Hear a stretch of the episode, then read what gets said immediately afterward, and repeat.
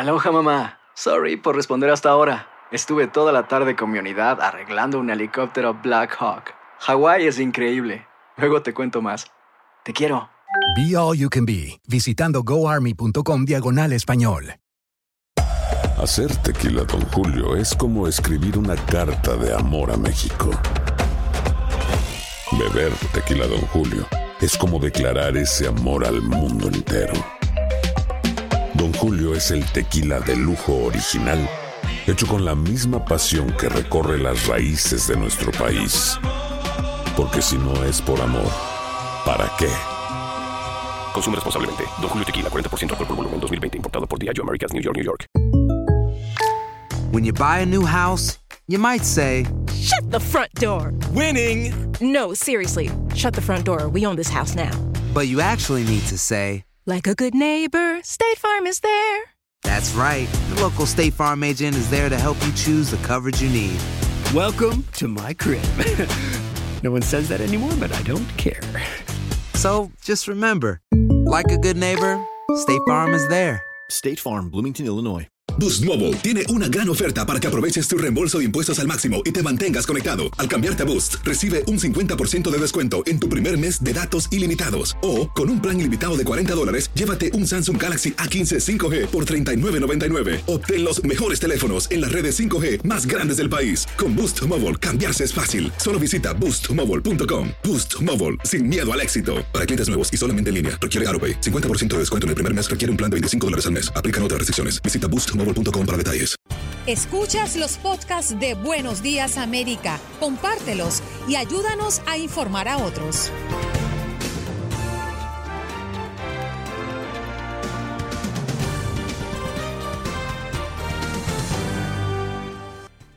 Hoy en Buenos Días América conversamos con Jorge Rivera, abogado de inmigración, a propósito de que Corte Suprema falla que solicitantes de asilo con casos rechazados pueden ser sujetos de deportación expedita. También conversamos con Eileen Cardet, periodista de Univisión 23 Miami, a propósito de lo que ocurre en el sur de la Florida. Janet Rodríguez, corresponsal de Univisión en la Casa Blanca, para hablar de la actualidad política desde Washington. Vicente Pasariel comunicador, conferencista, especialista en la transformación del ser humano a través de programación neurolingüística. Vino a hablarnos del tema del día. Hacer el bien nos ayuda a nosotros y a los demás, según los expertos. Y también nos comentó sobre su libro Sin Máscara.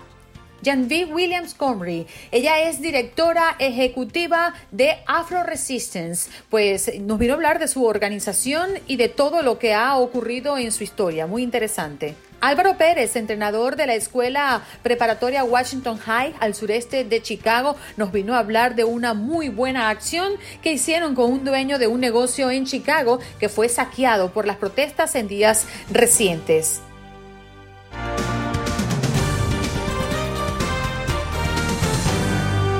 Bueno, hoy tenemos como tema central, como tema del día, un tema que a mí me encanta porque yo creo que hay que reflexionar, hay que recapitular nuestras vidas de vez en cuando y saber qué le ofrecemos nosotros a nuestra comunidad, a nuestros semejantes, qué ofrecemos de lo que tenemos a aquellas personas que no lo tienen o lo necesitan. Bueno, hoy tenemos como pregunta del día, ¿cuáles son los beneficios de hacer el bien? Y usted, a menudo hace una buena acción, vaya, vaya que este es un gran tema. De hecho, vamos a estar teniendo a un especialista que nos va a hablar específicamente de qué sentimos o qué pasa con nosotros cuando hacemos el bien. Creo que es un temazo para compartir el día de hoy. También vamos a estar eh, hablando de una muy buena acción que involucra a los niños. Wow, este tema está precioso el día de hoy. Así que vamos a animarnos, vamos a contarnos qué está pasando y si usted recientemente no ha hecho una buena acción, bueno, creo que el programa del día de hoy le va a servir a montón para poder pues lidiar juntos con una de las acciones más lindas que tengamos la oportunidad nosotros a bien hacer. El número de contacto, la línea telefónica es el 1833-867-2346, así que desde ya usted puede comunicarse con nosotros y formar parte de este programa. Caramba, me encantan los madrugadores. Pablito, tú nunca me desamparas, como dice la oración, ni de noche ni de día. Buenos días, Pablo. Aquí como todos los días. Oye, mira, mira, mira Andreina, eh, un gran saludo a todo tu equipo. Gracias por estar siempre ahí, por madrugar, por luchar y por verdad. Solo tú sabes cuánto te sacrificas con Juan Carlos y pues y, el ingeniero de sonido y todo el equipo. Eh, yo, la verdad, eh, humildemente no lo quería decir, pero por mucho tiempo en la iglesia hay bastantes personas que ven necesidad y sé que necesitan de oración, sé que necesitan de mucha paz, de un buen consejo, unas palabras de aliento, pero cuando yo veo situaciones muy delicadas y percibo y me acerco y veo por muchos detalles que son unos focos rojos para mí, voy y con dinero y plata y persona, yo voy ahí personalmente y le, le ayudo sin pedirles nada a cambio. Qué bonito. ¿Y qué pasa contigo? Eh, ¿Esto es transformador para ti? ¿Qué ocurre cuando tú haces el bien, más allá de que no lo digas?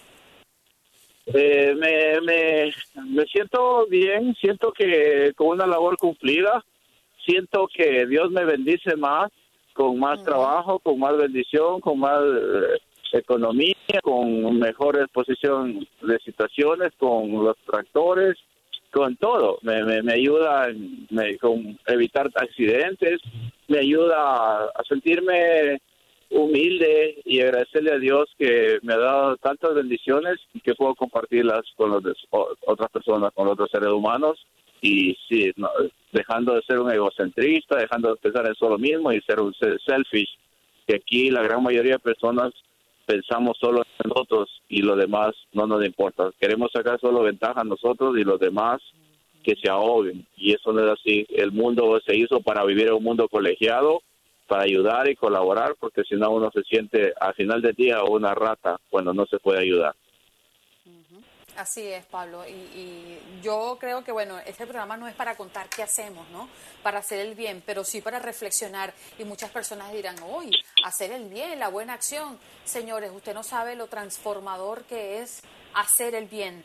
Eh, saber que usted es un privilegiado porque tiene la oportunidad de dar algo que alguien necesite, así sea una persona de la tercera edad que necesite cruzar la calle, una persona que necesite porque se le cayó algo y está imposibilitado para tomarlo, algo, siempre dispuesto a hacer el bien.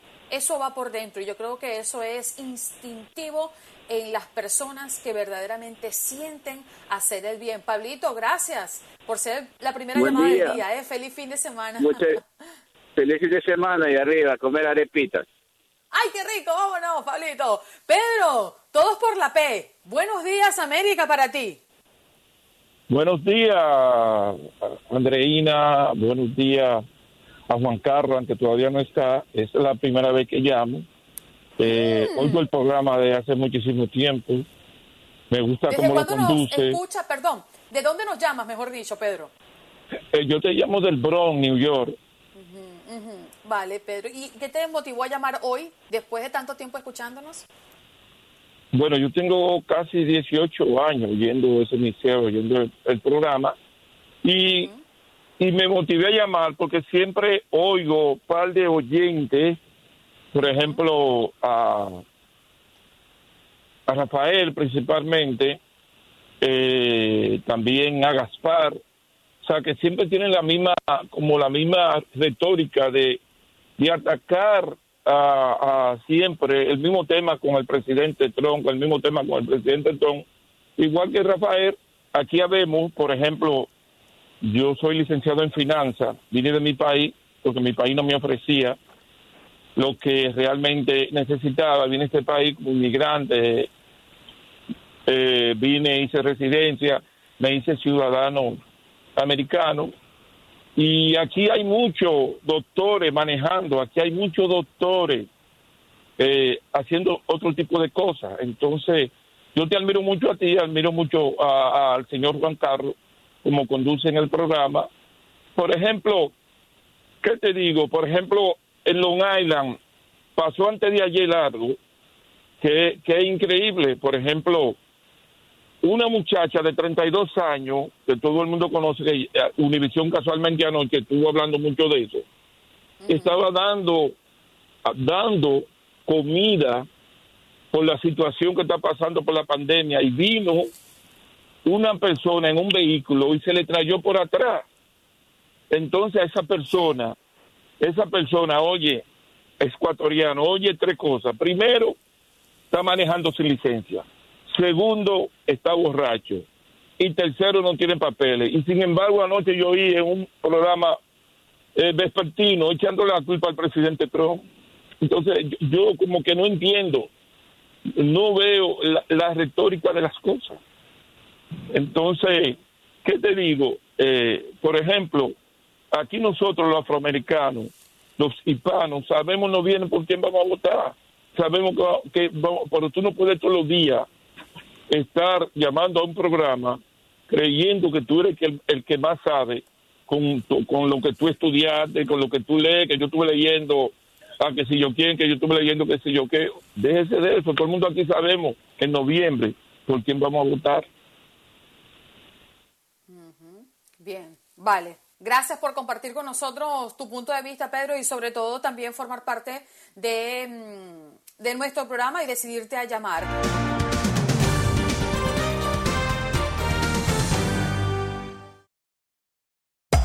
Hacer tequila, don Julio, es como escribir una carta de amor a México. Beber tequila, don Julio, es como declarar ese amor al mundo entero. Don Julio es el tequila de lujo original, hecho con la misma pasión que recorre las raíces de nuestro país. Porque si no es por amor, ¿para qué? Consume responsablemente. Don Julio Tequila, 40% alcohol por volumen, 2020. Importado por Diageo Americas, New York, New York.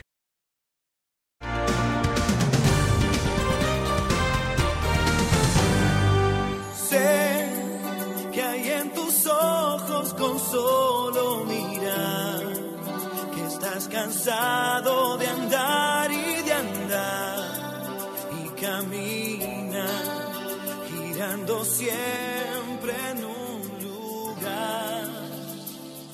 Sé que las ventanas se pueden abrir, cambiar el aire depende de ti, te ayudará, vale la pena puede, querer que se pueda, quitarse los miedos, sacarlos afuera,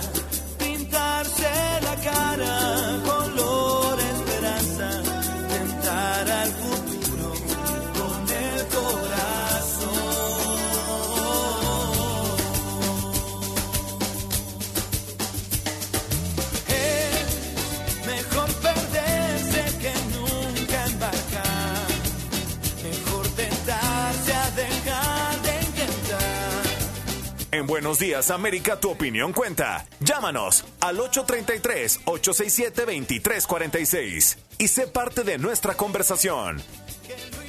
Saber que se puede, saber que podemos tener un mejor mundo, saber que, que podemos aportarle a la comunidad.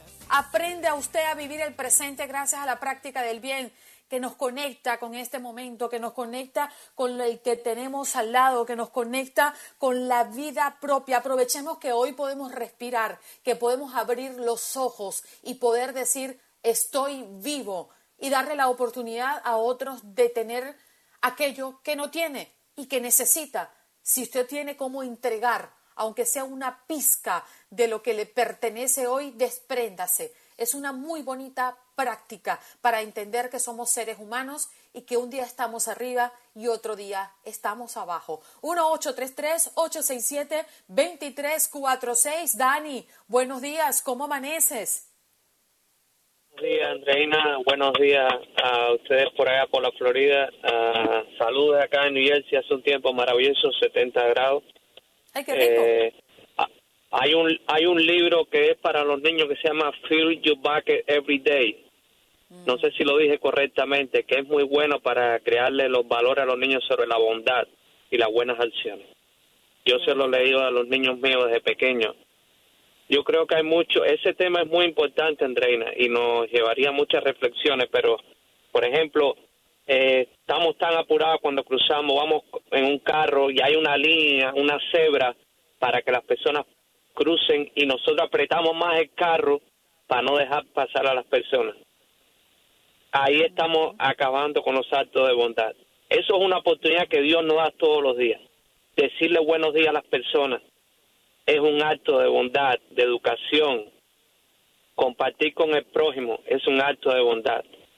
Y yo pienso que cada día es una prueba que tenemos, que Dios nos pone de ser bondadoso, de ser bueno. Yo creo que estamos, que somos muy egoístas, que nos hemos vuelto personas muy egoístas, que solo pensamos en nosotros, en nosotros, en nosotros, y no nos importa a otras personas. Y rapidito, si tú me lo permites, para ponerle el toque político, y yo insisto en Cuba, yo sé que el tema de Cuba es un poco complicado por, por, por la parte de Univisión y Miami, pero esa es mi opinión. Yo insisto, los médicos cubanos están salvando vida en 35 países del mundo y es un acto de bondad. Lo que se dice aquí en los medios de difusión de Estados Unidos y de Miami es que los médicos cubanos están siendo esclavizados por el, por el tirano de Cuba, pero están salvando vidas. Y las personas de esos países, los pobres, no los, no los ricos ni, ni los congresistas, los pobres de esos países están agradecidos porque los médicos cubanos, eso es un acto de bondad. Y eso hay que reconocerlo. Ahí se radica la buena acción, la bondad, el amor por el prójimo. No mezclarlo todo con política. Esas cosas son las que hay que resaltar, Andreina. Y yo te pido de favor, siempre que hablo contigo te lo digo, por favor, habla de eso. Se está salvando vida en Cuba todos los días. Es un acto de bondad. No importa el régimen político que esté. Yo sé que es difícil darle crédito al tirano de Cuba, pero hay que reconocer eso, Andreina. Usted, usted es una persona inteligente. Yo la escucho desde hace tiempo. Y usted Pero en tiene este en el caso, corazón Dani, porque... en este caso, Dani, eh, el que cura es el médico, no el régimen. Y te voy a decir algo, yo creo que allí eh, el reconocimiento, al menos de mi parte, es para el médico, el ser humano que está allí, la familia que hace posible que ese médico pueda desarrollarse como profesional, aguanta palo y aún así sigue haciendo el bien. Yo no le doy crédito al régimen, porque al final de cuentas, Cuba es de los cubanos, no de los Castro ni de la cuerda de sinvergüenzas que han hecho de, de- esa, de ese país lo que es hoy. Una caja de represión. Y no quiero meterme en políticas, la verdad. Pero me gusta tu reflexión, Dani. Yo creo que también hay que reconocer las cosas buenas que ocurren alrededor y eso es un acto de bondad, eso es un acto de bien. El ser humano es libre y es capaz per se de decidir entre hacer el bien o no hacerlo. Y esas personas han decidido hacer el bien. Gracias por llamarnos. Nos vamos contigo, Consuelo. Buenos días. Mi corazón en tiempo real. Ay, qué linda, Consuelito. Tenías rato que no pasabas por aquí, mujer. Sí, corazón, qué linda tú, qué linda como te quebraste.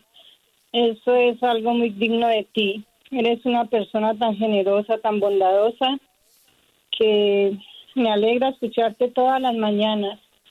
Gracias por ese espíritu tan lindo que tienes, corazón. Y el tema de hoy es... ¿Aló? Sí, te escucho perfectamente, Consuelito. El tema de hoy es cómo servirle al prójimo o cómo es, cómo es la pregunta, mami. No, realmente es el- la acción, ¿no? De, de hacer el bien. Hoy tenemos en la mesa prácticamente esto, eh, este cuestionamiento, cuáles son los beneficios de hacer el bien y usted a menudo hace una buena acción. ¿Tú, Consuelo, haces una buena acción a menudo? Eh, yo pienso que mi, mi principal buena acción es orar por el mundo, orar por, por tanta gente en soledad, en, en depresión, que el Señor les ilumine y les guíe. Y no, yo cuando hago el bien, imagínate, cuando uno hace el bien recibe el doble. El doble, no sé, de una manera tan extraña que, que sí, mami, hacer el bien es lo mejor que uno puede hacer. Así Y es, orar. Consuelito. Orar, orar mucho por las personas que Sí, mi uno amor. tiene y que necesitan. Consuelo, qué bonito escucharte de nuevo en tiempo real. Ya Igualmente, tenía amor. rato. Gracias, mi amor. Nos vamos contigo. Franklin, te escucho. ¿De dónde nos llamas? Buenos días.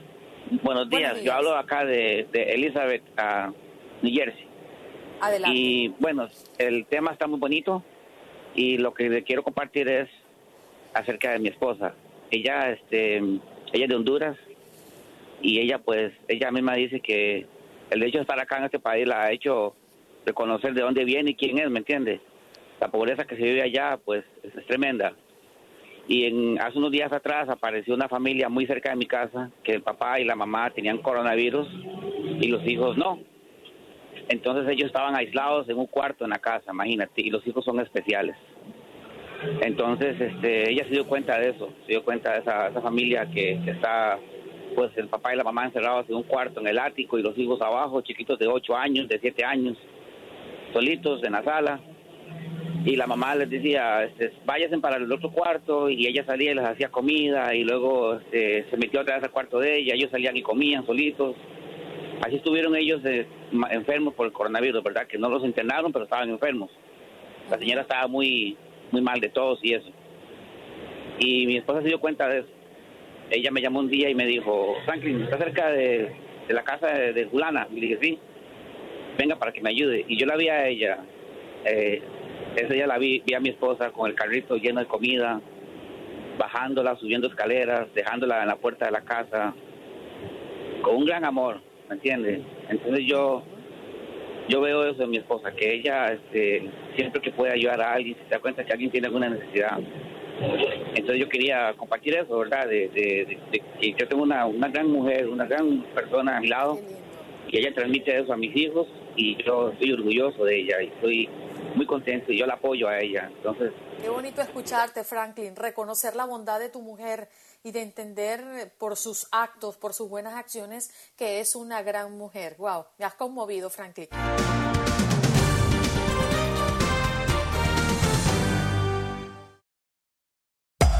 Hacer tequila, Don Julio, es como escribir una carta de amor a México. Beber tequila, Don Julio, es como declarar ese amor al mundo entero. Don Julio es el tequila de lujo original, hecho con la misma pasión que recorre las raíces de nuestro país.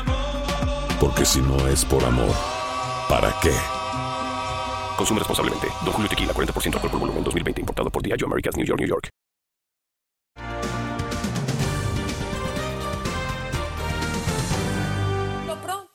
Vámonos con nuestro próximo invitado. Tiene que ver, como ya se los adelantaba, con lo que nos aqueja a nosotros como comunidad inmigrante. La Corte Suprema falla que solicitantes de asilo con casos rechazados pueden ser sujetos de deportación expedita. El abogado de inmigración, Jorge Rivera, ya está con nosotros. Abogado, buenos días. ¿Cómo amanece?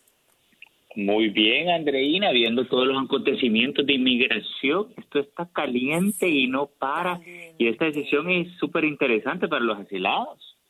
Sí, señor. Oiga, eh, eh, abogado, ¿a quiénes afecta? ¿Qué quiero decir con esto? ¿Quiénes hoy tienen la posibilidad, bajo la definición de asilo, de seguir y permanecer luchando por su legalización en este país y quienes definitivamente ya tienen que pensar en tomar sus maletas e irse? Quiero ser drástica porque quiero ser clara. ¿A quién afecta esto? Bueno, mira, aquí hay realmente dos decisiones, ¿ok? Porque la decisión del asilo solo afecta a las personas den- eh, perdón, en la frontera, no afecta a las personas pidiendo asilo dentro de los Estados Unidos, ¿ok? Y también tenemos que poner esto en un eh, marco bien claro. En estos momentos no están aceptando ningún asilo en la frontera.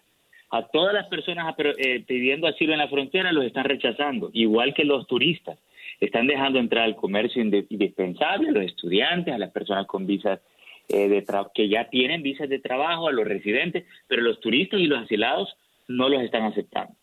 Entonces, mira, esta decisión es bien específica dice que si tú no pasas la prueba de miedo creíble en la frontera, o sea, si los oficiales de inmigración no creen que tú has sufrido persecución, no tienes el derecho de ocupar una moción que se llama habeas corpus, que es una moción para que te liberen, para que tengas una segunda oportunidad y que revisen tu asilo. Entonces, definitivamente no corre riesgo el que ya solicitó eh, asilo en este país, sino los que están en la frontera pidiéndolo. ¿Es así, abogado? Exactamente. Y realmente esto va a tomar efecto cuando nuevamente estén aceptando eh, solicitudes de asilo en la frontera. Cuando reabran la frontera, entonces esto va a tomar efecto. Pero si tenemos tiempo, te comento de otra decisión que sí afecta a las personas dentro del país. ¿Y cuáles serían? ¿Tenemos tiempo? Bueno, mira, esta, este, esta semana la Cámara de Apelaciones Federal de Washington, D.C. tomó una decisión acerca de las deportaciones aceleradas. Y esto sí afecta a personas en todos los Estados Unidos. Porque fíjate, anteriormente habían bloqueado las deportaciones aceleradas. Quiere decir que si detienen a cualquier persona dentro del país, en cualquier parte de los Estados Unidos, y tú no tienes pruebas, no le puedes demostrar que llevas dos, más de dos años acá, ellos, el oficial de deportación pues, tiene la autoridad de actuar como el abogado, el juez, el deportador, y te puede deportar en 24, 48 horas sin darte el derecho de defenderte en la Corte de Inmigración. Y esto puede Wow. tomar efecto ahora en 45 días, ahora que lo desbloquearon en la Cámara de Apelaciones. ¿Qué te parece, Andreina? Wow, dramático, eh, desalentador, pero las cosas hay que decirlas claro y raspado y por eso hoy lo tuvimos a usted, abogado de inmigración, que por lo general lo tenemos los miércoles, nuestra, nuestros miércoles de inmigración, pero hoy veíamos necesario aclarar este punto. Muchas gracias por pasar por aquí, abogado. ¿Dónde podemos ubicarlo? Sí, me pueden llamar para ayuda con inmigración al 888-578-2276. Lo repito, 888-578-2276. Muchísimas gracias al abogado Jorge Rivera. Abogado experto en inmigración, hoy hablando de la Corte Suprema que falla, eh, solicitantes de asilo con casos rechazados pueden ser sujetos de deportación expedita y ya nos contó a quienes específicamente afecta directamente esta decisión. 1-833-867-2346 es nuestro punto de contacto.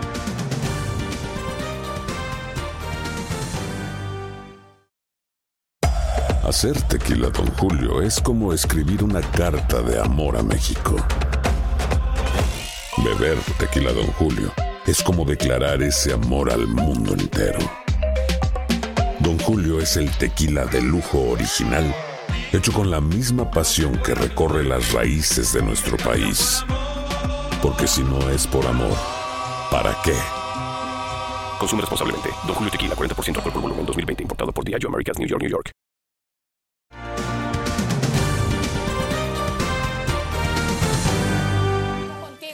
Martínez ya está listo y preparado para cerrar la semana.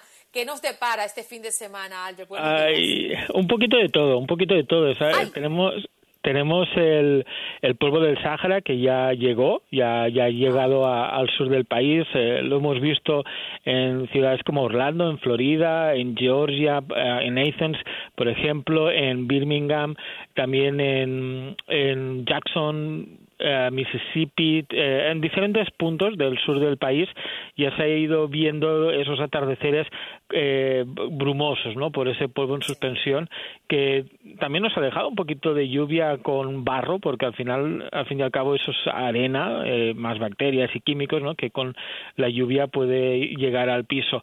Y vamos a mantener esa situación en el sur del país. Eso inhibe las tormentas, de modo que estas se quedan ah, fuera, ¿no? De esa zona con polvo y eso significa que van a seguir sobre el sur de Texas, en Corpus Christi, por ejemplo, en Brownsville, en el sur de San Antonio podremos tener algunos aguaceros porque allí no ha llegado el polvo y al no llegar el polvo pues pueden crecer sin problema las nubes, en este caso de tormenta. Eh, no, ya está aquí, ya está aquí, ya, ya llegó. No, El- no, el- pero, Ah, ah, pero es no, decir, hay- no, ha lle- no ha llegado. Ajá. Eh, al sur de Texas no llegará. Eh, se ha quedado más hacia la zona de Houston, eh, que es el, este, el sureste de Texas, y hacia Louisiana, Mississippi, Alabama. Más los estados del sureste que la zona de México, por ejemplo. En México tan solo afectó de forma intensa la zona del Yucatán, pero por ejemplo la costa de Veracruz o, la costa de Nuevo, más al norte, ¿no? De, de Monterrey, pues eh, prácticamente allí no ha llegado nada de polvo. Se ha quedado más en, en el centro del Golfo de México y en el norte. Y lo seguiremos de cerca porque ese aire seco ¿no? y cálido que tenemos en el sur junto a un frente que está en el norte va a producir tormentas bien activas esta noche en Chicago. Lo, íbamos anunciando ayer que hoy tendríamos tormentas en Chicago, en Indiana, en, en toda esa región de los Grandes Lagos y mañana eso se mueve hacia el este, así que afectaría al Valle de Ohio y el área triestatal. También podríamos tener algunas tormentas. Tocará seguirlo, tocará seguirlo. Eh, porque en esta época del año es habitual ver eh, alguna granizada fuerte y eh, tormentas con descargas eléctricas y, y, eso es importante porque uno quiere estar a, a, la calle, ¿no? Porque hace buen tiempo, pero eh, las tormentas eh, pueden ser muy rápidas, muy locales y, y, uno tiene que extremar las precauciones. Sí, señor. Bueno, vámonos a, a Los Ángeles, si te parece, al otro extremo del país. Ahí, seguimos con el calor. De hecho, de nuevo, en Los Ángeles no. Los Ángeles queda protegido o, quedan las temperaturas un poquito más suavizadas gracias a las aguas del Pacífico, pero en la zona del interior del Valle Central, del Valle de San Joaquín, Valle de Sacramento, allí sí, allí la, las temperaturas vuelven a ser altísimas de nuevo y, y eso es importante mencionarlo, ¿no? Porque volverá a hacer calor y las máximas vuelven a subir hasta los 100 grados, hay un poquito de humedad y eso eleva las sensaciones hasta los 105 sin ningún problema en, en ciudades como Sacramento, ¿no? Sí que tocará extremar las, las precauciones, que la gente evite hacer actividades a mediodía eh, y también las mascotas, que no me las pasen con 100 grados en la calle porque el asfalto está ardiendo, ¿no? Y como salir descalzo y, y, y quemarse los pies, así que, que, que eviten eso. Y, y, eso va a seguir durante todo el fin de semana. Baja humedad en, en Arizona, en Nevada, en las montañas de California, junto a temperaturas altas, ya te puedes imaginar que eso va a ser un, un ambiente favorable para más incendios, unos incendios que están lejos de controlarse en, en Arizona, especialmente cerca de Phoenix y Tucson. Antes de que te me vayas, mi querido uh -huh. Albert, eh, Miami, ¿qué, ¿qué, esperamos para el calor? calor. Llevamos eh, tres días, ¿no? Sí, tres días consecutivos con, con advertencia por calor. Hoy de nuevo. Hoy las temperaturas más altas van a ser uh, en la costa del Golfo, eh, Fort Myers, Tampa, toda, toda esa región. Cuando digo más altas es por culpa de la humedad, ¿no? Tenemos vientos del este. Allí la, la humedad podrá llegar a la sensación a 105, 108 grados en ciudades como Tampa. A ver, en Miami tendremos sensaciones de 100, 101 grados, que de 101 a 105 no hay mucha diferencia. Uh, así que también se sentirá pesado. Si bien el termómetro, muchas ciudades se quedarán los 88, 89, eh, cuando añadimos la humedad, la sensación será de mucho más calor. Y ya son tres días consecutivos y eso va a seguir porque no tendremos un alivio hasta la semana que viene. El domingo tendrían que llegar las lluvias de nuevo al sur de la Florida. Cuando se aleje ese polvo del, del norte del estado, eh, veríamos un cambio en el tiempo y, y mejoraría la, la, situación. Así que tenemos que esperar un poquito. De momento, paciencia, hidratarse y, y, y buscar sitios frescos. Y no exponerse si no es necesario. Albert, muchísimas Exacto. gracias por estar con nosotros. Hasta el lunes. Hasta el lunes. Feliz fin de semana para Albert. Yo siento que Albert ya está entonadito en el fin de semana. Qué sabroso.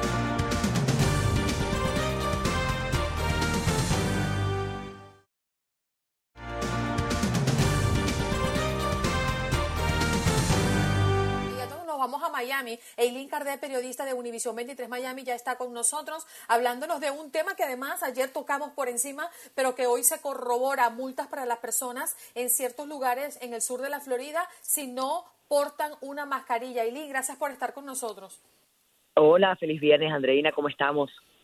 Feliz viernes, estamos bien. Hoy tocando el tema de la bondad, del tema de la buena acción y los beneficios de hacer el bien, Eileen. Hace tanta falta, ¿verdad?, en este planeta que todos los seres humanos nos unamos y que nos veamos como lo mismo, ¿no? Porque al final somos todo uno, somos todo uno. Así mismo es. No importa de dónde es, ni la raza, ni la nacionalidad. Importante ese Como dice mensaje el que dicho, dando. Qué mira, bueno. Mira, mira, hacer el bien y, y no mirar a quién. Eh, eh, yo creo que eso es muy positivo. Oye, cuéntanos, ¿qué está pasando en el sur de la Florida, Eileen? Mira, la Comisión de Miami decidió imponer multas a quienes no usen mascarillas en lugares públicos. La ciudad y la Comisión aprobó este jueves en una orden de emergencia, la cual impone el uso de mascarillas en todo momento y hasta nuevo aviso. Quienes la incumplan recibirán primero, nada, se les va a alertar, luego van a recibir una multa que va desde los 50 dólares y puede ir hasta los 500 dólares si es repetitivo, ¿no? Y puede hasta com- eh, comparecer ante un tribunal de la Florida. Y es que, Andreina, nuevamente en las últimas 24 horas hemos tenido más de 5.000 nuevos casos aquí en la Florida. Estamos esperando a las 10, 10 y media de la mañana que ya sale el nuevo parte informativo del Departamento de Salud para ver cómo van estos contagios. Bien. Eileen, muchas gracias. Queremos agradecerte todo el equipo de Buenos Días América por esta semana que nos brindaste minuticos de tu tiempo para compartir con la audiencia. Feliz fin de semana para ti. Igual para ti, un placer para mí, ¿eh? Feliz lunes. Bien, Eh, bien. viernes. Eileen Cardé, periodista de Univision Miami, con nosotros para hablarnos de esto. ¡Wow! Vamos a hacer una pausa. ¿Usted hace bien? Mm, seguiremos recibiendo sus llamadas al 1-833-867-2346.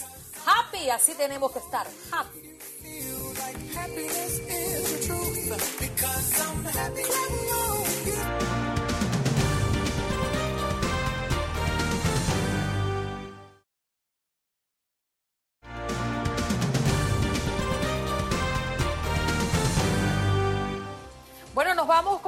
Janet Rodríguez. Como todos los viernes, prácticamente nos acompaña corresponsal de Univisión en la Casa Blanca para hablar de la actualidad política desde Washington, desde Washington y eh, convulsionado, ¿no? Por estos días, a propósito de ser un año electoral, a propósito del COVID, a propósito de la tasa de desempleo, bueno, tantas cosas que están ocurriendo. Muy buenos días, Janet. Bienvenida. Muy buenos días para ustedes. Gracias, gracias. Buenos días. Si te pedimos resaltar la noticia más caliente en la Casa Blanca, ¿qué nos dirías? Más caliente, uf, varias cosas esta semana, pero yo creo que la falta, como lo discutíamos el viernes pasado, eh, todavía se siguen sin dar cuenta de la situación tan grave eh, del coronavirus a través de todo el país. Yo creo que esta- en Washington, para, para darte un ejemplo, estamos muy bien. Estamos, eh, han bajado el número de, de casos de COVID de más de un 50%, la ciudad sigue paralizada, entonces aquí no se nota la gravedad de la situación y parece que la Casa Blanca se confía de que como aquí no pasa nada, en el resto del país tampoco.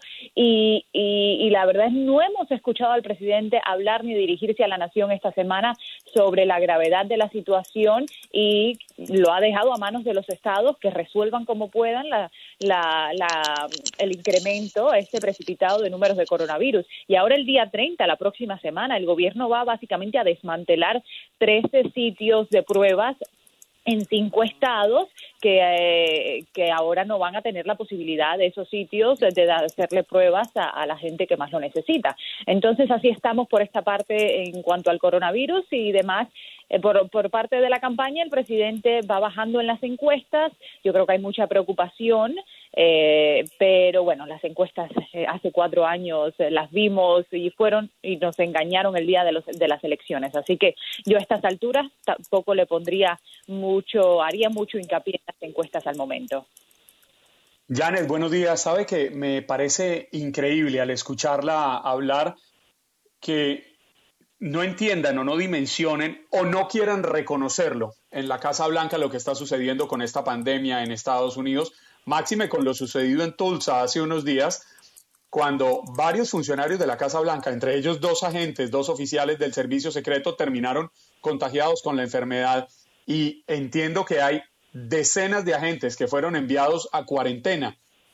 ¿Hasta qué punto pueden estar arriesgando la salud de los mismos funcionarios de la Casa Blanca, de los mismos funcionarios del servicio secreto, que lo único que hacen es exponer sus vidas para proteger al mandatario por mantener la idea de hacer unos mítines políticos? Bueno, y no solo eso, lo han hecho durante toda la pandemia, ¿no? No fue casi hasta mayo que se empezó a hacer pruebas a las personas que estaban alrededor del presidente después de que hubo este brote también en la Casa Blanca. Y aún estamos esperando que salgan los números, probables números de coronavirus, de casos de coronavirus de Arizona, porque el, cuando fue el martes que vimos al presidente ir al estado, hizo un mitin, no sé si vieron las imágenes, con miles de jovencitos sin distanciamiento social, uno arriba de otro en aquel auditorio en aquella iglesia. Entonces de ahí van a salir también cientos de casos. Entonces, y hay una insistencia de regresar a la normalidad sin tener en cuenta que no estamos, estamos muy, muy lejos de la normalidad. Esta semana también en el Congreso testificó el doctor Fauci y otros miembros de este equipo de trabajo del coronavirus que dijeron esto no está bajo control, la situación está fuera de control, va a ser crítico cómo nosotros como funcionarios públicos respondamos a la urgencia durante las próximas dos semanas y el distanciamiento social, el uso de máscaras y, y la higiene son aquí el punto número uno y eso es lo que no se está haciendo en los mitines del presidente Trump. Sí, Janet, y justamente hemos comentado durante toda la semana el efecto Tulsa, lo que ocurrió justamente el sábado con esta convocatoria, hablando un poquito de la campaña que se le hizo en TikTok a, todo esto, pero también hay un tema sensible y, y, delicado que sigue siendo noticia, y es que el gobierno de Trump le pidió una vez más al Tribunal Supremo que derogue la ley de salud de Obama. Ajá, en medio de una pandemia se podría dejar a miles de personas sin un, eh, sin un cuidado, sin una protección de salud. Entonces, eh, sí, y eso vuelve a una promesa de campaña que no se ha podido cumplir en su totalidad. El presidente eh, prometió en primera instancia que iba a desrogar completamente el, el programa de Obamacare, no lo ha logrado en su totalidad, entonces siguen los intentos y nuevamente vamos a lo mismo, de que estamos en una pandemia e intentos como estos dan una mala impresión de cómo el presidente está manejando la situación. Janet, la pregunta del día, ¿qué tanto bien le hace a los demás usted? Ay, yo creo que mucho. ¿Qué más puedo decir? Eh, no, no, no, así humilde como soy. No, bueno, esperemos que hagamos el bien, que es lo que tratamos de hacer todos los días. Eh, no, pero en, en los pequeños actos de cada día. Eso se lo tendrías que preguntar a la gente con lo que yo interactúo todos los días, a ver si, si se nota que hago el bien o no. No te lo podría decir yo, sería demasiado. Sí, sí, es verdad. Y tú sabes que, Janet, creo que Juan Carlos la sorprendiste. Ella no se esperaba eso, ella pensaba que iba a hablar de Trump. No, pero Janet es una mujer de un gran corazón, una gran mujer, una gran profesional. Seguro que sabiendo y sin darse cuenta hace el bien. Sí, señora. Y es que, Janet, para que... Sí, para que entiendas un poquito de nuestra dinámica, justamente hoy tenemos sobre la mesa el tema del día y tiene que ver con cuáles son los beneficios de hacer el bien y le preguntamos a la audiencia si ellos a menudo hacen una buena acción. Y yo creo que los periodistas en general hacen una acción muy importante dentro de la sociedad porque nos convertimos en servidores públicos y yo creo que eso le hace muy bien al, a la comunidad. Gracias Janet por estar con nosotros y por siempre los viernes tomarte este pequeño momento para compartir con la audiencia de Buenos Días América. A ustedes, un abrazo, buen fin de semana.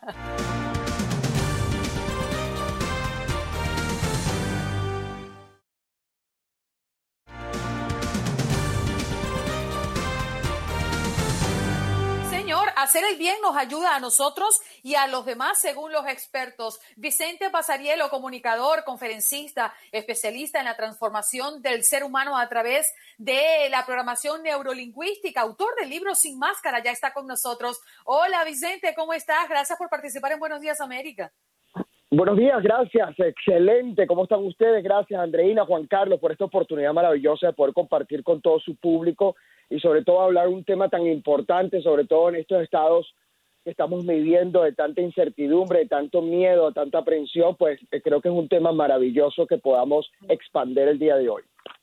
Oye, Vicente, ¿qué pasa con nosotros cuando hacemos el bien? ¿Existe algún efecto que ya ha sido estudiado por la ciencia? Mira, este, muy buena tu pregunta, Andreina. Estuve eh, viendo algunas cosas el día de, ayer sobre, sobre eso y me sorprende la cantidad de versículos que hay en la Biblia que habla de justamente de dar, de hacer el bien, de generar en otra persona lo que hay. Pero a nivel científico, como me estás preguntando, hay algo bien importante, porque hay una frase que dice lo siguiente, serás recompensado en público lo que haces diariamente para ti, lo que haces diariamente en privado. Y de una u otra manera eso nos está diciendo que la vida nos va a recompensar por lo que nosotros vamos a hacer por las demás personas. Cuando nosotros entregamos, que es lo único que podemos entregar, lo que vive dentro de nosotros.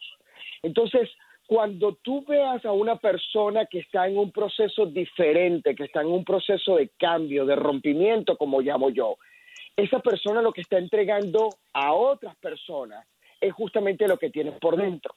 Hay una historia bien interesante de una persona que llegó al aeropuerto de Nueva York, se montó en un taxi y se fue a, a Nueva York este, a, a hacer unos negocios.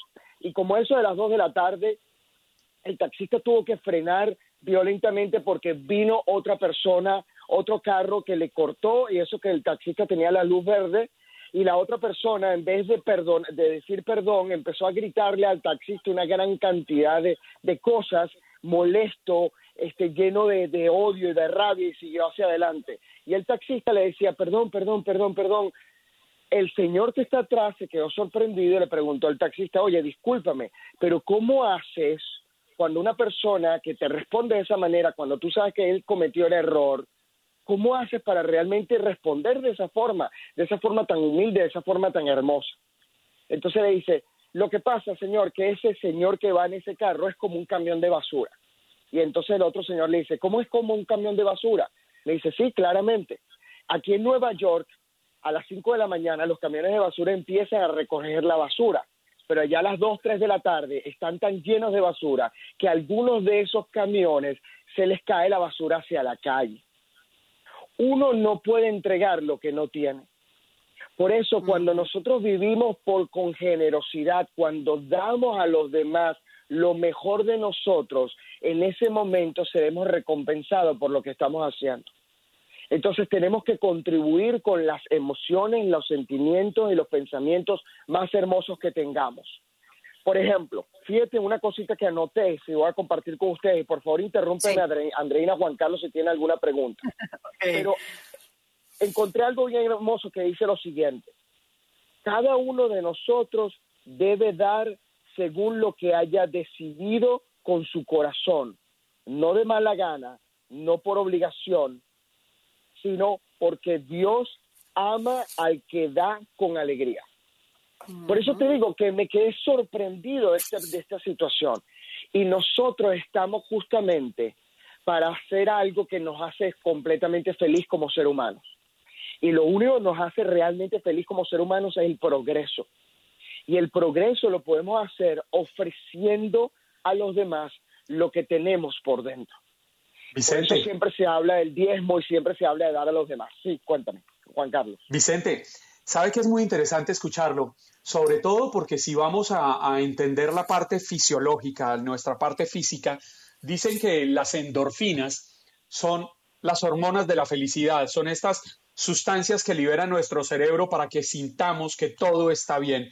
Pero increíblemente yo he leído que estas endorfinas también se liberan cuando actuamos bien, cuando ayudamos a alguien, cuando tendemos y ofrecemos una mano amiga. ¿No lo cree así? Mira, Juan Carlos, has dicho algo tan sabio y tan importante. La parte básica del sufrimiento en el ser humano es porque nos enfocamos en nosotros mismos. Porque yo me pasa esto, porque a mí me pasa esto, porque yo estoy pasando por esta situación, porque Dios me está haciendo estas cosas hacia mí, hacia mi vida. Y resulta justamente que la única manera de salirse de esa situación en donde nos enfocamos en nosotros mismos, produciendo sufrimiento, es haciendo por los demás.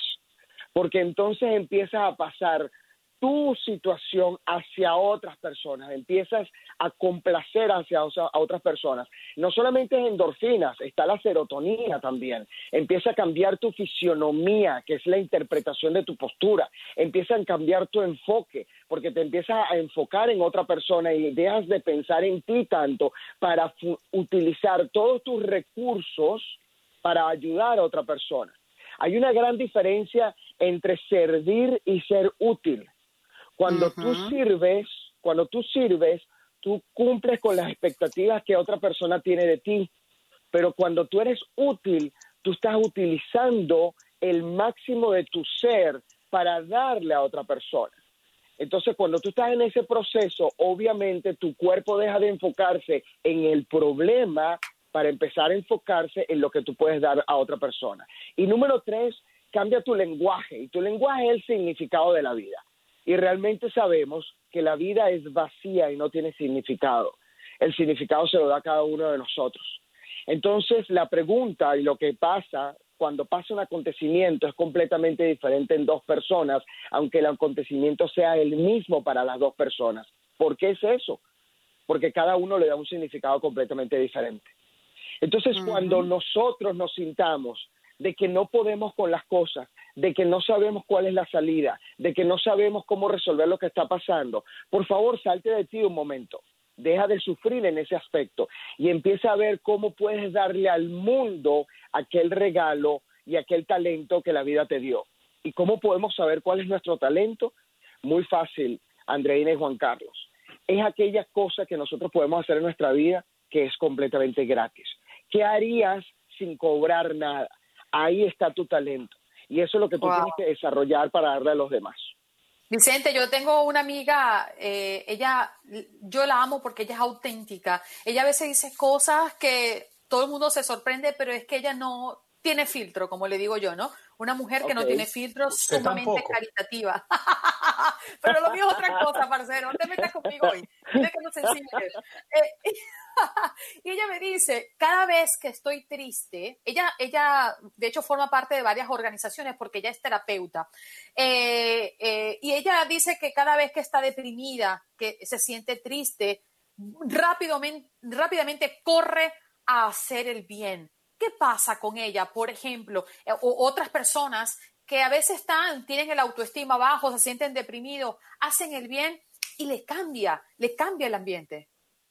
Totalmente, Andreina, pero permíteme hacerles un regalo el día de hoy. Yo sé que no es parte del tema, pero permíteme hacerles un regalo con respecto a esto. La gente no se siente triste, la gente crea tristeza. La gente no se deprime, la gente crea depresión. Tú creas esas emociones, las emociones no llegan del cielo, las emociones no es que te impactan, las emociones son creadas por ti ante tu, ante tu respuesta y ante tus pa- patrones y parámetros que tienes mentalmente para responder ante las circunstancias. Cuando tú decides hacer el bien, tú estás cambiando la creación de esa circunstancia que estás teniendo en tu mente. Pero eso lo creas tú, porque en el momento que nosotros asumamos responsabilidad de nuestras emociones, el 100%, y responsabilidad significa responder hábilmente ante las circunstancias que la vida nos presenta, en ese momento nosotros estamos asumiendo el control total de las cosas. Pero mientras nosotros sigamos pensando, por ejemplo, como hablo en mi libro, si el autoestima de mi hijo es baja, señor, ¿quién le dijo a usted que la autoestima es alta o baja? ¿Acaso existe un autoestinómetro? No, la autoestima se maneja a través del criterio de otra persona. El autoestima es la fuerza interna que tú tienes para resolver las circunstancias que tú tienes en tu vida. Para transformar tu autoestima, tienes que transformar el proceso que estás utilizando y cómo estás identificando tu vida. Pero no tiene nada que ver con la evaluación de otra persona. Tiene que ver con la evaluación mismo, es tu auto, es la manera como tú te ves. Entonces tu Vicente. amiga, ajá. Sí, 10 segundos. tu- tu- sí, tu amiga está utilizando una estrategia que está haciendo salirse de ella para evitar el sufrimiento, para empezar a transformar la vida de otras personas. ¿Por qué lo hace? Porque eso le da certeza, le da seguridad y le da significancia. Te sientes importante cuando ayudas a otra persona y te sientes bien. Vicente, ¿dónde podemos conseguir tu libro sin máscara? En Amazon lo puedes conseguir sin máscara o me puedes escribir un, un eh, texto a arroba Vicente Pasteriero, que es mi Instagram, y con todo gusto te contacto para mandártelo autografiado. David Zapata dice rápidamente, wow, eh, me gusta tanto y me identifico contigo, Vicente. Yo decidí crecer como persona, desarrollar mi mente y conocer más mi corazón. Me ha traído hoy en día éxito, bendiciones y prosperidad. Gracias, Vicente Pasarielo, por estar con nosotros, comunicador, conferencista, especialista en la transformación del ser humano a través de la programación neurolingüística. Buenos días, América. Hace una pausa, pero sigue haciendo bien al regreso.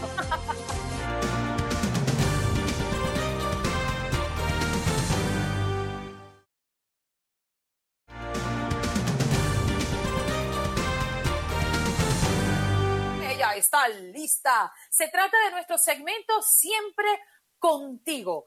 E- Es parte de un segmento en positivo, en buscar lo, lo- interesante, lo inspirador en nuestra comunidad. En este caso tenemos a Yandieve Williams Conray, directora ejecutiva de Afroresistencia o Afroresistance. Espero haber dicho bien tu nombre. ¿Cómo estás? Buenos días.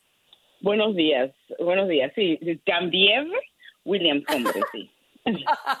Muy bien. Eh, eh, ella es una estratega, eh, entrenadora y organizadora de derechos humanos eh, negra y latina con un profundo compromiso de ayudar en la construcción de poderosos movimientos sociales para la justicia racial y los derechos humanos. Ha trabajado en una variedad de campos y para varias instituciones de derechos humanos, incluida la Oficina Regional del Alto Comisionado para los Derechos Humanos en América Central, donde coordinó un programa regional sobre raza y racismo. Eres eh, reconocida internacionalmente por tu trabajo con comunidades afrodescendientes. Eh, Yandiri, ¿cuál es tu mejor eh, experiencia o, o- o qué es lo que realmente te llena de hacer esto que haces hoy en día? Bueno, esto, esto para mí es una misión de mi vida, básicamente. Yo he estado organizando a este nivel ah, ya varios años. Fui organizadora juvenil desde los 14 años.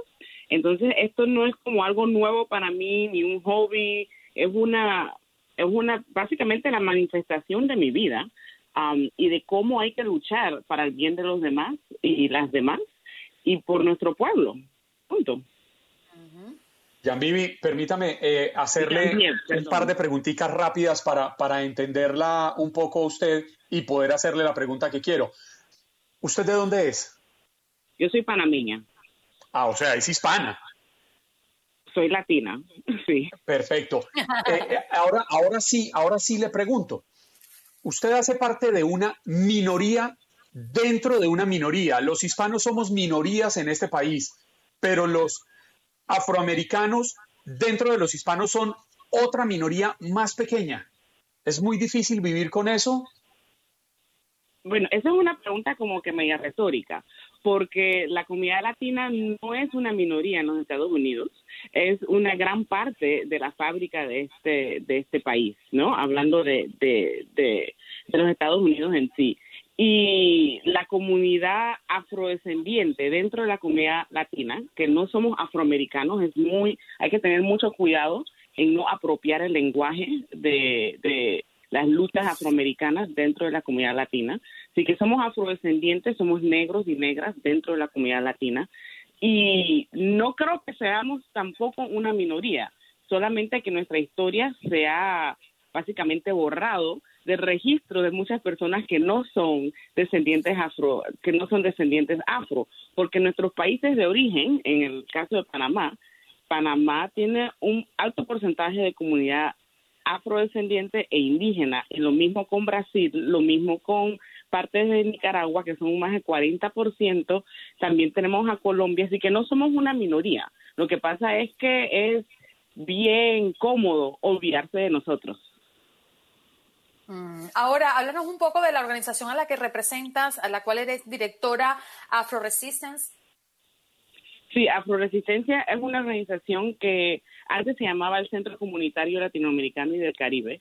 Siempre hemos tenido un, un análisis de género y un análisis de raza dentro del sector de migración, pero cambiamos el nombre a Afroresistencia para estar bien claros de que centramos a las personas que somos afrodescendientes en nuestro trabajo. Y es un llamado a muchas organizaciones de inmigrantes que representan supuestamente a la comunidad latina, pero no nos representan a nosotros y a nosotras, y nuestras luchas y nuestras idiosincrasias. Así que cuando hablamos de migración, casi nunca vemos la cara de personas afrodescendientes de Latinoamérica, pero aquí estamos y existimos. Somos un porcentaje am, bastante grande dentro de la comunidad, pero por razones de supremacía blanca se nos ha olvidado y se nos ha básicamente apartado. Y afroresistencia lo que hace es centrar nuestras realidades para que no se puedan ni diluir ni ignorar. ¿Cómo compartí, Janvive, tu, tu Jean-Pierre, página? perdón. Janvier, para, para que las personas conozcan un poco más de lo que haces y también sea fuente de inspiración, que sé que ya lo eres. Ok, la página web es Afro Resistance, um, como se escribe en inglés, Afro, entonces resistance um, punto org. También estamos en Facebook, donde tenemos muchísimos videos. Tenemos un una programación infantil también para, ah, para cultivar lo que es la lectura y el diálogo antirracista y inclusive de género para, la- para los niños y niñas.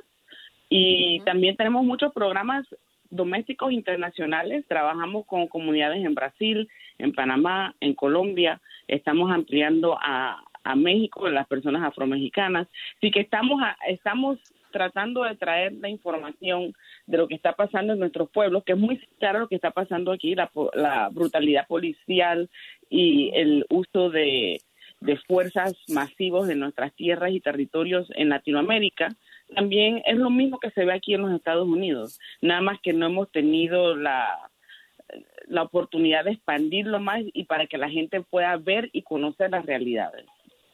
Bien, gracias Janvier Williams, Conry, eh, directora ejecutiva de Afro Resistance, para estar con nosotros acá en Buenos Días América. Un abrazo y que tengas un lindo día. Muchas gracias.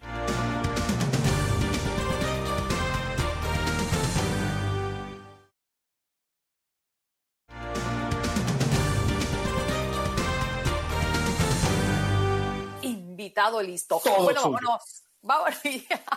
bueno, un dueño de un negocio, queremos contarle, hablando de buenas acciones, de esta historia interesante. Un dueño de un negocio de Chicago que fue saqueado por las protestas en días recientes recibió una grata sorpresa por parte de un grupo de jóvenes deportistas de Washington High, quienes lo ayudaron para que pueda restablecer su negocio. Hoy nos visita Álvaro Pérez, entrenador de la escuela preparatoria de este lugar al sureste de Chicago se encuentra y quien es parte de esta iniciativa. Álvaro Pérez, gracias por estar con nosotros y te aplaudimos de pie desde entrada. Buenos días. Ah, sí, gracias, buenos días. Bueno, ¿cuál es la misión de Bulls Health y, y cuándo empezó esta iniciativa? Explícanos. Ah, pues sí, este va, mira, eh, tenemos aquí en la ciudad de Chicago o sea, un torneo de, ah, de fútbol soccer del ah, nivel preparatorio ya desde el 2003. Ah, Ha crecido a ser el torneo más grande en toda la nación, según lo que nosotros conocemos. Ah, y hace cinco años empezamos, este va a, ver de otra forma en cómo los niños compiten, o ah, en términos académicos y también extracurriculares. Ah, so, nos pusimos este, a ver de qué forma nosotros como directores técnicos de preparatoria podríamos este, hacer que nuestros niños que aparte de competir o que va académicamente eh, dentro y fuera de la cancha, si también pudieran este, este, mostrar sus habilidades en cuestión de liderazgo en sus comunidades. Ah, y fue así que surgió esta idea de Body Helpers, o que o sea, know, ah, niños ayudándose ah, dentro y fuera de la escuela y así mostrar que sus habilidades en, desempeño, en cómo ellos están formando, en terminarse convirtiéndose en líderes de sus comunidades aquí, ah, eh, así en un futuro temprano. Álvaro, ¿de qué edades son los niños con los que usted trabaja en Boris Helpers? Sí, ah, son de escuela secundaria, preparatoria, estamos hablando de niños de- desde los ah, you know, 14 años hasta los 18 y 19 años. Óigame, ¿y cómo hace para llevar a que estos niños entiendan la importancia de ayudar a los demás cuando eh, los adolescentes están en una, edad tan compleja, están pensando en muchísimas cosas más? ¿Cómo logra esa misión tan bonita? Ah, pues bien, este, va- obviamente, ah, ah, como educadores, pues obviamente también soy este, you maestro. Ah, este, siempre vemos aquí a los medios de comunicación, ok, you casi todos los días mostrando to- todo lo que es negativo dentro de nuestra sociedad y nuestros adolescentes o quedamos que no, ¿cómo es posible que no tenemos que hacer, otro, otra forma? de resaltar a estos niños adolescentes que están en su plena formación como seres humanos, y no para también mostrar las cosas buenas que pasan con ellos. Ah, so fue así que este va, you know, obviamente ya los tenemos aquí en, como atletas, cómo los podemos involucrar como seres humanos dentro de sus comunidades. Y fue así este que se formó el, el, grupo de Body Helpers, donde simplemente lo- los niños que buscan causas este, humanas, así como este visitamos que a, centros de, ah, de, de retiro de ancianos, ah, visitamos que a centros que de violencia doméstica, este va pues, visitamos a centros de, de albergues de desamparados, etcétera, y siempre este and- andamos buscando la manera estamos buscando la manera de cómo podemos hacer una diferencia, o que ah, donde resalte y que pues también el público I mean, nos, nos vea en una forma más allá de simplemente un niño que va a la escuela y aprender o que de los libros. Álvaro, antes de despedirte, nos gustaría que rápidamente nos hablaras de esta persona que ayudaron con su negocio porque lo saquearon en medio de estas protestas en Chicago. Eh, ¿De qué era el negocio y por qué especialmente quisieron ayudar a este hombre? Ah, pues este va, mira, obviamente a uno aquí como latino, ah, este va, yo como mexicano, ¿quién no recuerda allí la, la tienda de la esquinita donde siempre vamos allí este a comprar una bolsa de chips, una bolsa de dulces, etcétera? So, e- este fue eh, un señor que de origen egipto que, que este vino aquí a, los Estados Unidos hace cuarenta y pico de años y pues obviamente ya por las causas este, sociales del momento su ah, negocio fue saqueado y pues este va fue un poquito diferente de lo que hemos hecho últimamente para simplemente decir que estos son los, los las tienditas que están aquí en la esquina que en, en cada barrio en cada escuela que ah, generalmente por ahí hay una donde los niños van a comprar de nuevo y repito su ah, sus, sus golosinas. Y pues obviamente quisimos hacer eso, un pequeño detalle con este señor que obviamente es eh, hasta donde nosotros eh, descubrimos está muy envuelto involucrado con su propia comunidad y pues queríamos este pagar un poquito ah, por ser un señor que hace bien y este va y ya por cuarenta y pico de años como inmigrante y los niños quisimos tener como gracias por todo lo que hace por nosotros por cuarenta y pico de años. Wow, qué, qué bonito escuchar este tipo de, de historias. Y hoy, Álvaro, estamos dedicando nuestro programa a la buena acción y preguntándoles a nuestros oyentes si usted eh, hace eh, repetidamente o con tanta frecuencia una buena acción. Y tu historia y la historia que nos has relatado es muy inspiradora. Muchas gracias, Álvaro, por estar con nosotros un día como hoy. Gracias y buenos días. Álvaro, buenos y días. gracias por formar buenos seres humanos. Y deportistas. Álvaro Pérez, entrenador de la escuela preparatoria Washington Heights al sureste de Chicago, hablando de las buenas acciones que se desprenden de la organización Body Halters, ayuda a jóvenes deportistas a marcar la diferencia y vaya que la están marcando.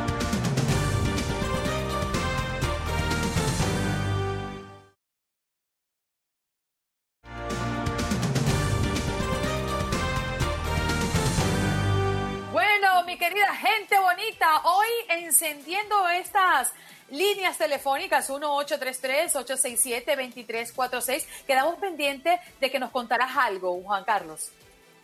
Que le contara, a ver, algunas de las cosas que viví cuando llegué a Estados Unidos. A ver, fíjese, llevaba como 11 meses de estar acá, todavía no tenía papeles, no podía trabajar de forma legal y no conseguía nada para hacer. Estaba recién llegado a Miami, eh, una persona que conocí en Atlanta, así desprovistamente, desinteresadamente, de improviso, un día me dijo, oiga, sé que va para Miami y, y no, y me imagino que no tiene cómo organizarse, yo le puedo prestar dos mil dólares y algún día me los paga cuando pueda. Y yo no lo conocía y me prestó esos dos mil dólares. Él se llama Álvaro Silva, una persona a la que agradezco mucho, y esa plata se fue rentando el apartamento, en el primer apartamento en el que vivimos en Miami. Era un apartamento muy chico de dos habitaciones, teníamos a duras penas unos colchones inflables, algunas ollas para cocinar y el poco mercado que compramos se acabó muy rápidamente. Un gran amigo de mi adolescencia, Michel Orozco, me llamó un día y me dijo, voy para Miami para que nos veamos porque su hijo vivía aquí en Miami para que nos veamos y salgamos. Y le dije, Michel, yo, yo no tengo plata, yo, vea, ni siquiera tengo plata para ponerle gasolina a la camioneta para salir. La gasolina que tiene la uso cuando me sale algo de trabajo para poder ir y estoy a la espera. Y a mí se me olvidó que Michel venía. El viernes en la tarde entendí mi real situación por la cocina. Me di cuenta que me quedaba comida para tres días y preso de la frustración, de la rabia, de la impotencia, me fui a llorar en mi habitación. No sabía qué hacer. Me quedé dormido y pasó ya la noche y al otro día, 10 de la mañana, golpean en la puerta del apartamento. Abro y era Michel. Y él se me abalanza y me abraza. Y me dice, mi hermano, no se vaya a sentir mal. Y le pregunté por qué. Y abre la puerta del apartamento y estaba con su mamá, bolsas y bolsas y bolsas de mercado y me dijo, no me pregunte por qué, pero apenas aterricé en Miami sentí la inmensa necesidad de ir a comprarle este mercado. Y me lo llevó. Y con ese mercado comimos como mes y medio, Andreina. Quien le diga a uno que los milagros no existen, yo creo que está equivocado. Sí, y me conmueve eh, tus palabras, Juan Carlos, Yo- porque... Yo le dije que me hacía llorar. Eh, Te dije que no lloraras y no me hagas llorar a mí tampoco, chico. ¿Qué es lo que te pasa? Porque Mira, este- viernes y no se llora. Porque sabes que es lo más difícil, pasar mm, necesidad y pasar desgracia solo, sin que nadie te ayude. Mirar a los lados y creer, creer, porque no es la verdad, que a nadie le importas y que Dios te ha abandonado. Y yo creo que este tipo de, de- señales llegan a nuestras vidas para reaccionar y para saber que a veces las cosas se ponen duras, pero como siempre me ha dicho mi madre y me ha dicho mi abuela, que son mis dos principales pilares en mi vida, porque de mi padre no puedo decir eso, eh, Dios aprieta pero no ahorca. Y cuando uno está en momentos difíciles, cuando uno pierde la esperanza, que dicen que es la última que se pierde, pero se pierde, uno dice, Dios aprieta pero no ahorca. Así que Pero siempre sabe, sabe que yo, como le decía al comienzo, cuando me incorporé al, al programa el día de hoy, le decía que yo la generosidad la aprendí de mi padre y mi papá siempre le ha ayudado a todo el mundo y nunca ha esperado nada. Y, y- y en alguna oportunidad le pregunté, oiga, papá, ¿por qué? ¿Por qué usted ayuda a todo el mundo? Y él me decía, mijo, espero que ninguno de mis hijos enfrente dificultades o necesidades en la vida, pero si les toca, guardo la esperanza de que alguien les tienda la mano y los ayude. Yo era un hombre muy soberbio, era un hombre que en Colombia me iba muy bien, era un hombre exitoso, me rodeaba de gente que tenía poder. Y jamás pensé que fuera yo el que tuviera que necesitar esa ayuda de la que tanto habló mi papá a lo largo de los años y tanto ha hablado.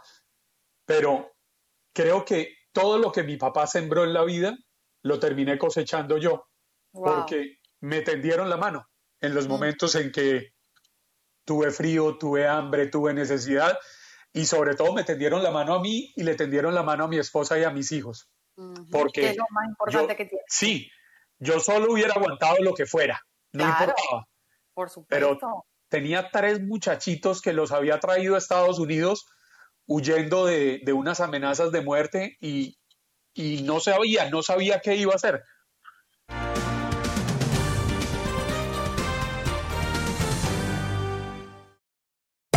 Hacer tequila, Don Julio, es como escribir una carta de amor a México. Beber tequila, Don Julio, es como declarar ese amor al mundo entero.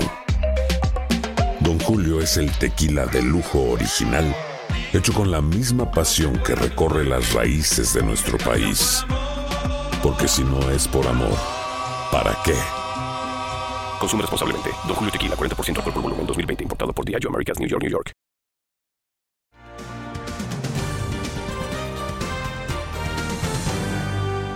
Así es. Miren, eh, nos tenemos prácticamente que marchar en poquito tiempo. Queremos agradecerles a todos los que insistieron a través de la línea telefónica. Estamos intentando que la dinámica sea mucho más rápida. Por eso siempre les decimos que por favor concreten sus opiniones para poder darle oportunidad a más personas. Ha sido me voy con la satisfacción de un buen programa, eh, Juan Carlos, sobre todo porque hemos dejado abiertas ciertas costuras de nuestros oyentes a propósito de la buena acción, de motivar a las personas a hoy salir a la calle y sentirse libre de hacer una buena acción. La práctica del bien es tan gratificante que incluso es un remedio para mm, prevenir la depresión, el estrés y la ansiedad. Una muy buena eh, información y además científicamente hablando, lo que nos vino a hablar el experto. Qué bonito haber podido tener la oportunidad de escuchar a Vicente Pasarielo, comunicador, conferencista, especialista en la transformación del ser humano a través de la programación neurolingüística y autor del libro Sin Máscaras.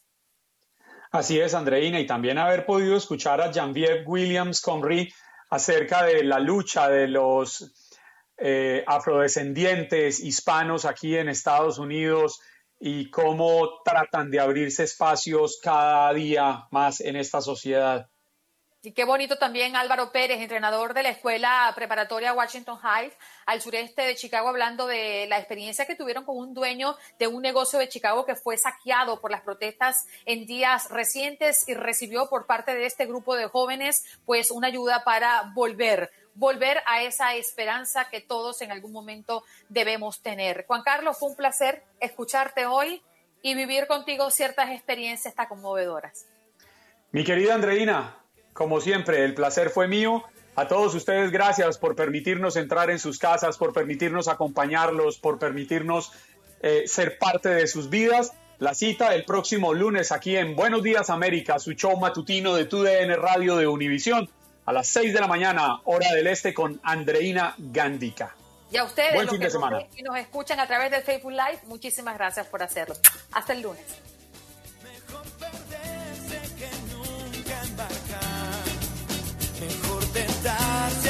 A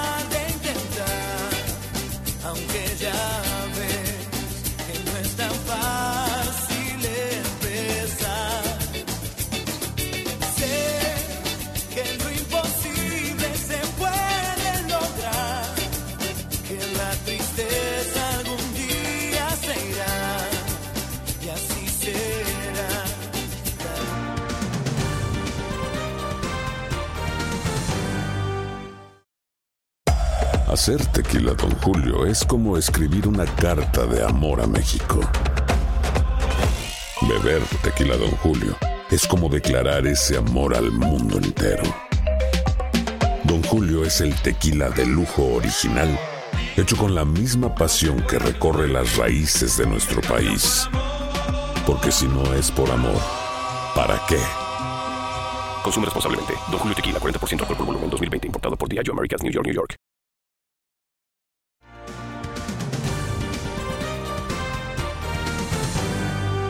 Espero que hayas disfrutado de nuestro podcast y recuerda que puedes seguirnos en las redes sociales en Buenos Días AM. Esa es nuestra página en Facebook.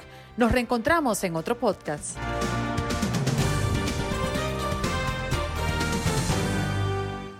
Boost Mobile tiene una gran oferta para que aproveches tu reembolso de impuestos al máximo y te mantengas conectado. Al cambiarte a Boost, recibe un 50% de descuento en tu primer mes de datos ilimitados. O, con un plan ilimitado de 40 dólares, llévate un Samsung Galaxy A15 5G por $39.99. Obtén los mejores teléfonos en las redes 5G más grandes del país. Con Boost Mobile, cambiarse es fácil. Solo visita boostmobile.com. Boost Mobile, sin miedo al éxito. Para clientes nuevos y solamente en línea, requiere AroPay. 50% de descuento en el primer mes requiere un plan de 25 dólares al mes. Aplican otras restricciones. Visita boostmobile.com para detalles.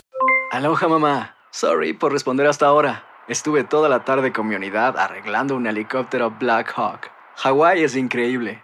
Luego te cuento más. Te quiero.